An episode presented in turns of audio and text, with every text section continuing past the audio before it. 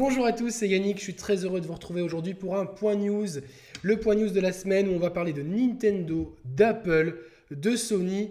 Bref, il s'est passé plein de choses cette semaine et c'est tout de suite après le générique.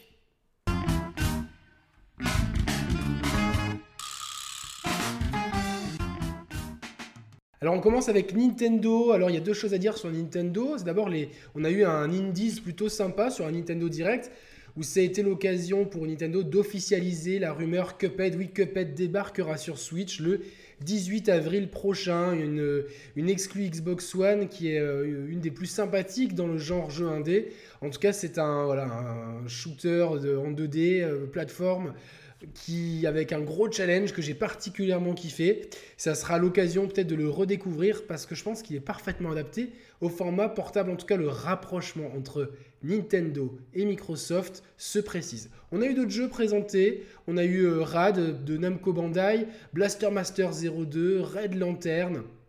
Euh, Pine, un jeu qui a l'air plutôt sympa, vraiment dans un genre un peu primitif, un petit peu. C'est pas mal la mode hein, depuis Far Cry Primal, etc.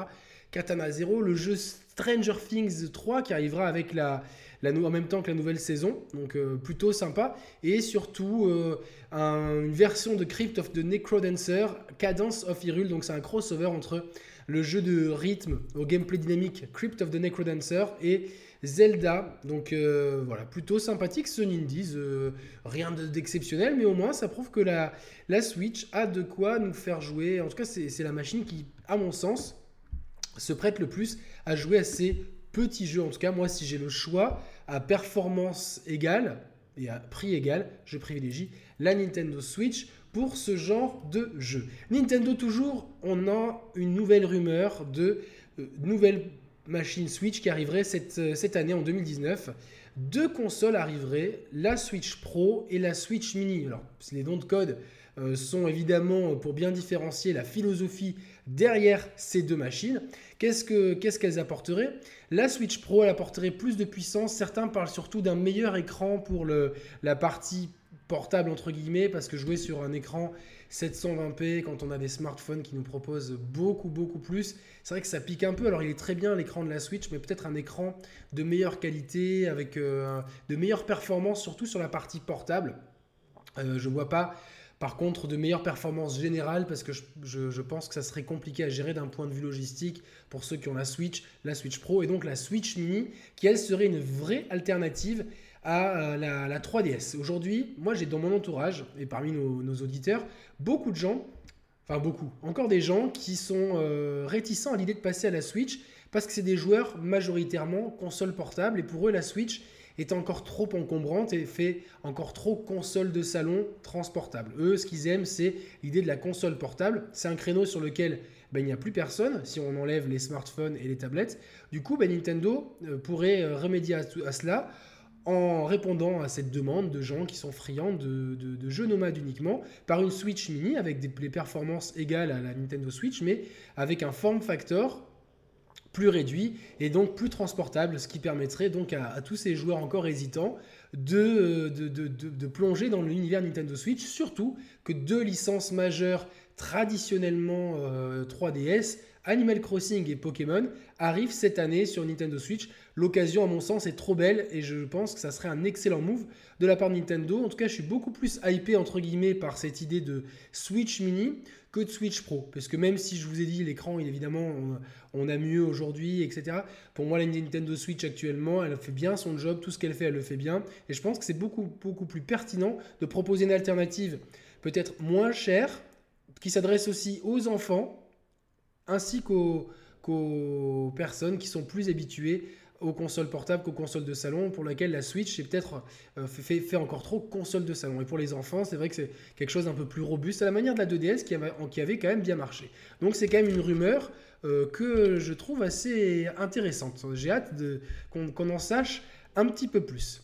On avance avec Quantic Dream qui, après 12 ans de collaboration avec Sony, sort une partie de son catalogue sur PC, mais pas sur n'importe quel store, sur l'Epic Game Store, le store qui monte de plus en plus et qui fait euh, commence à peut-être pas faire de l'ombre à, à Steam, mais qui commence en tout cas à, peser. Et donc l'Epic Game Store a récupéré les trois derniers jeux, euh, et les plus emblématiques peut-être, si on met de côté Fahrenheit, qui, qui est peut-être le jeu qui a lancé un petit peu vraiment le studio. Donc c'est Heavy Rain, Beyond Two Souls et Detroit Become Human qui arrivent. Alors on n'a pas encore de date, hein, mais qui arrivent prochainement sur PC via euh, l'Epic Game Store et donc euh, voilà donc qui, qui, marche un peu sur les traces de, jeux comme The Division 2 qui sont sortis euh, qui ne sortent pas sur, sur Steam. Donc pour l'instant, ça ne sortira pas sur Steam. C'est une exclusivité Epic Game Store. Et Guillaume de Fondomière, le directeur général du studio, a laissé un petit message pour, en disant qu'ils étaient reconnaissants pour les 12 ans de collaboration avec Sony et pour tout ce que Sony leur a permis de créer, mais qu'il était temps maintenant de faire découvrir leur jeu à un public plus large. Et euh, on sait déjà que le prochain jeu de Quantic Dream sera multiplateforme et je pense que c'est euh, un peu dommage. J'aimais bien euh, le côté jeu exclusif. En tout cas, je trouve que c'était un bon atout dans la manche de Sony d'avoir ces jeux euh, Quantic Dreams qui sont quand même assez particuliers, qui ont une identité forte. Et vous savez, Roman et moi, nous avons beaucoup aimé euh, Detroit Become Human. Franchement, c'est peut-être euh, le jeu Quantic Dream que j'ai préféré avec Heavy Rain, Fahrenheit, Beyond Two Souls étant particulier. Je pense que je l'ai apprécié pour des raisons qui, qui, me sont propres. Et c'est un très bon jeu, mais je pense que si on est un peu objectif, il est un petit peu en dessous. Un autre éditeur que j'aime beaucoup, un autre éditeur qui était traditionnellement euh, lié à un éditeur, à un, constructeur, pardon, c'est Remedy, donc euh, qui après Alan Wake et euh, Quantum Break, Quantic Dream, Quantum Break, je me, mets un peu le pinceau, donc deux jeux que j'adorais, surtout Quantum Break, nous sortira Control cet été sur Xbox One donc, mais aussi PS4 et PC, donc encore une fois un studio qui met fin à une collaboration unilatérale pour pouvoir sortir son dernier jeu sur un maximum de plateformes. Ça arrive, et ça je suis très content, ça arrive fin août. Euh, donc euh, une période en général délaissée. Ça avait porté chance à Until Dawn euh, qui était sorti, je crois, pareil, fin août, il y a plusieurs années maintenant.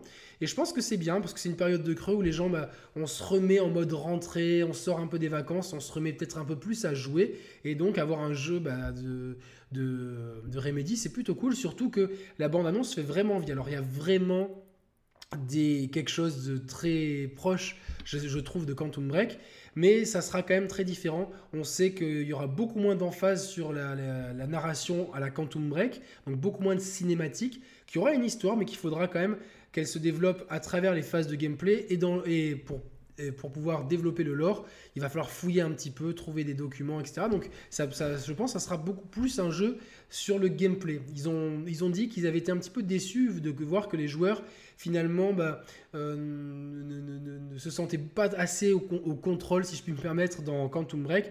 Et donc là, on aura beaucoup plus d'emphase sur le gameplay. On rappelle un peu le, le setting, contrôle, on incarne une femme, donc c'est pas mal. Jessie Faden, directrice du Federal Bureau of Control. Donc c'est dans une Amérique alternative où les pouvoirs euh, surnaturels ne sont pas si surnaturels que ça. C'est assez, normalisé. Donc il y a quand même un, organisme de contrôle. Et il y a un incident euh, qui arrive et donc elle, elle est directement catapultée sur le terrain pour pouvoir voir un petit peu ce qui se passe dans Oldest House, un immeuble euh, souterrain avec des problèmes d'espace, de temps. Donc encore une fois, pas mal de thématiques proches de Quantum Break sur la manipulation des pouvoirs. Et les gens qui ont pu l'essayer sont plutôt conquis. Donc moi j'ai vraiment vraiment hâte. C'est finalement un des jeux que j'attends le plus cette année. Voilà, au moins c'est dit. Alors on passe à Apple. Apple qui a fait une conférence euh, lundi dernier. Donc on était le 25 mars si je me trompe pas. Voilà c'est ça.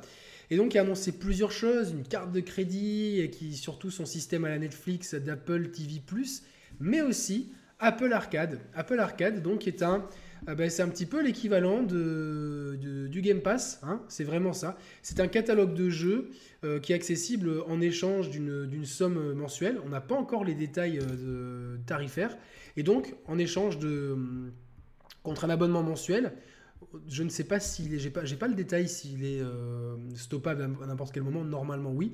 En tout cas, euh, en échange de ça, on peut avoir accès à une centaine de jeux, même plus de 100 jeux exclusifs qui, euh, exclusifs pour certains, je pense, qui sont exclusifs aux machines d'Apple. Certains sont sûrement aussi sous Android.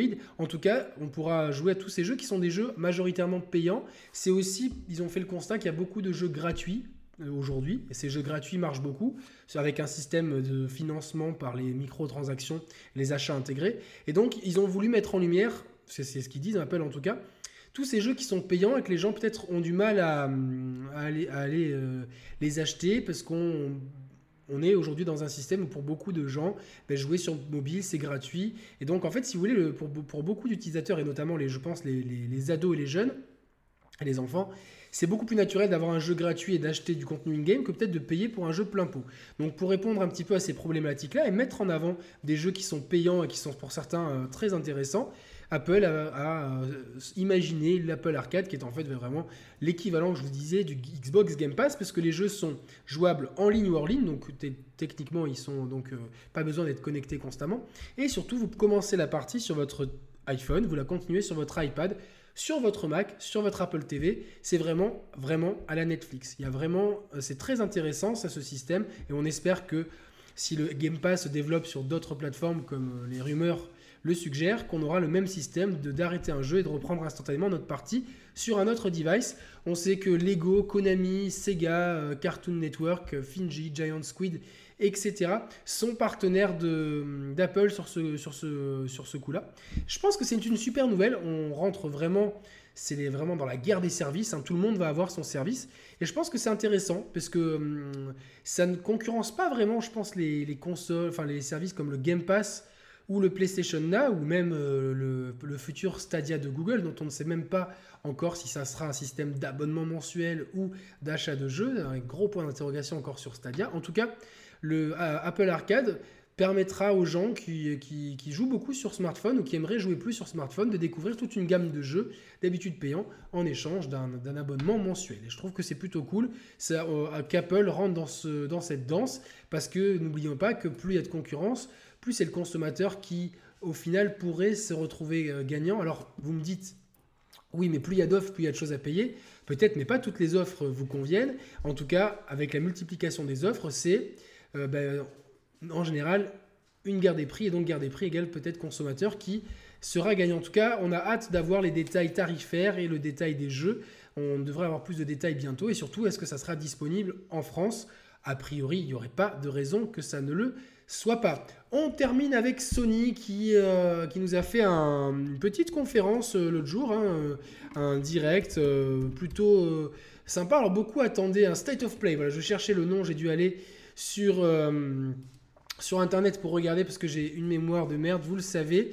Donc le State of Play, certains s'attendaient à des trucs de fou en disant ouais c'est peut-être pour ça qu'ils vont pas le 3 parce qu'ils ont des choses à annoncer. Non, State of Play c'est des petits rendez-vous réguliers. C'est vraiment une réponse au Nintendo Direct.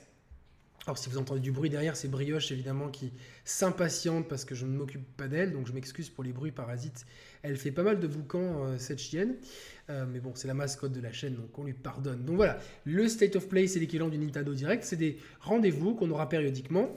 Et euh, ce State of Play, il a quand même mis l'emphase sur un, device qu'on pensait oublier, c'est le PSVR. Et dans la foulée, on a eu la, une nouvelle, c'est-à-dire combien de PSVR ont été vendus. C'est aujourd'hui, au mois de mars 2019 en tout cas, 4,2 millions de PSVR. Alors c'est beaucoup, c'est pas beaucoup, c'est bien, c'est pas bien. C'est difficile à dire. Objectivement, quand on pense que le parc de machines de PS4 atteint euh, quasiment les 100 millions de, machines aujourd'hui, c'est vrai que ça fait quand même 4% ben, uniquement d'utilisateurs. Donc c'est pas énorme. Par contre, c'est un device nouveau qui est compliqué à marketer, qui a souvent été en rupture de stock, qui fait peur par rapport au, mal des transports, la cinétose qu'on appelle ça. Est-ce que c'est adapté aux enfants? Par aussi un manque de gros titres à part recettes, il n'y a pas vraiment de titres phares. Donc c'est quand même compliqué d'un point de vue marketing, d'un point de vue euh, stratégie de vente, de pouvoir écouler des PSVR en masse. Donc je trouve que 4,2 millions, c'est pas trop mal. Et euh, vous savez quoi? Ça m'a fait ressortir mon PSVR. Je l'ai réessayé l'autre jour. Même pas avec des jeux, uniquement avec des vidéos YouTube. J'ai une petite démo que j'avais de je sais plus quoi. Et finalement, je me suis rendu compte à quel point c'était magique. Alors oui, effectivement, il n'est pas pratique à mettre. Le câble est relou, euh, il te pense sur l'épaule. Euh, l'écran est quand même assez bâtard parce que il n'est pas, il est pas super fin. C'est vrai quand vous enlevez votre PSVR et que vous vous retrouvez face à votre écran, pour le même écran d'accueil de la Play ou de l'OS, vous avez l'impression de, gagner genre 300 points de vue. Mais c'est quand même assez cool. Euh, franchement, les expériences qu'on vit avec sont vraiment intéressantes. Et je suis assez content de, voir que euh, Sony a déposé un brevet de PSVR sans fil. Parce qu'aujourd'hui, c'est vrai que les fils sont chiants. Moi, c'est vraiment toute cette amas de fils qui, qui soit traîne dans votre dos, soit devant votre épaule. C'est vrai que c'est un peu relou. Et puis on se prend un peu les pieds dedans, tout ça. C'est une organisation, PSVR. C'est une expérience de jeu qu'il faut préparer. En tout cas, il y a pas mal de titres euh, de, PSVR qui ont été annoncés. Donc, euh, je, ne je les ai pas je les ai pas mis là. Alors, je fais très mal mon travail. En tout cas, oui, il n'y a pas eu de gros jeux euh, de, de, de, PS4 annoncés. Certains voulaient une date de sortie de, Ghost of Tsushima ou de choses comme ça. Euh, non, c'était pas pas le but. Sony ils ont déjà dit qu'ils n'avaient pas énormément de choses à annoncer, c'est pour ça qu'ils n'allaient pas à le 3. C'est pas pour nous les annoncer dans des petits trucs comme ça. Ils ont remontré du Days Gone aussi. Ils ont pas mal mis en face sur le, côté scénario, le gameplay. C'est vraiment intéressant, je trouve, comme jeu. Je pense qu'on l'a un peu sous-estimé. Moi, de, moi, il me plaît de plus en plus. Mais, euh, mais voilà, en tout cas, voilà, on a eu, à part ça, donc on a eu l'annonce de No Man's Sky, il y aura un, mode VR, et c'est pas plus mal. Je pense que c'est, c'est bien aussi. Il y aura une expérience Iron Man en VR. Il y aura euh, pas mal de petits jeux, Minimec, Mayhem, j'ai vu ça. Falcon Age, euh, Jupiter and Mars, qui est, un jeu avec des dauphins, etc., qui a l'air assez poétique. Et euh, aussi, qu'est-ce qui m'avait marqué? Ouais, voilà, c'est ça, Five, Nights at Freddy's en VR. C'est euh, un survival horror qui a l'air assez intéressant. En tout cas, il y a la, liste des annonces, vous la trouvez sur Internet. On n'est pas là pour faire un catalogue, plutôt pour analyser cette communication de Sony. Ben, je trouve ça sympa, que alors qu'on pensait que le VR était mort, et au moment où Nintendo s'apprête à lancer son son, son, petit euh, Nintendo Labo avec cette, expérience VR, que Sony nous rappelle quand même qu'ils sont leaders sur ce marché-là, avec 4,2 millions de ventes. Je pense que c'est eux qui en ont vendu le plus, et qu'ils ont quand même de quoi alimenter les possesseurs de PlayStation VR avec pas mal de jeux, donc euh, je sais pas, au moins 5 ou 6, dont voilà ce mode VR pour No Man's Sky qui a l'air intéressant, ou Survival Horror.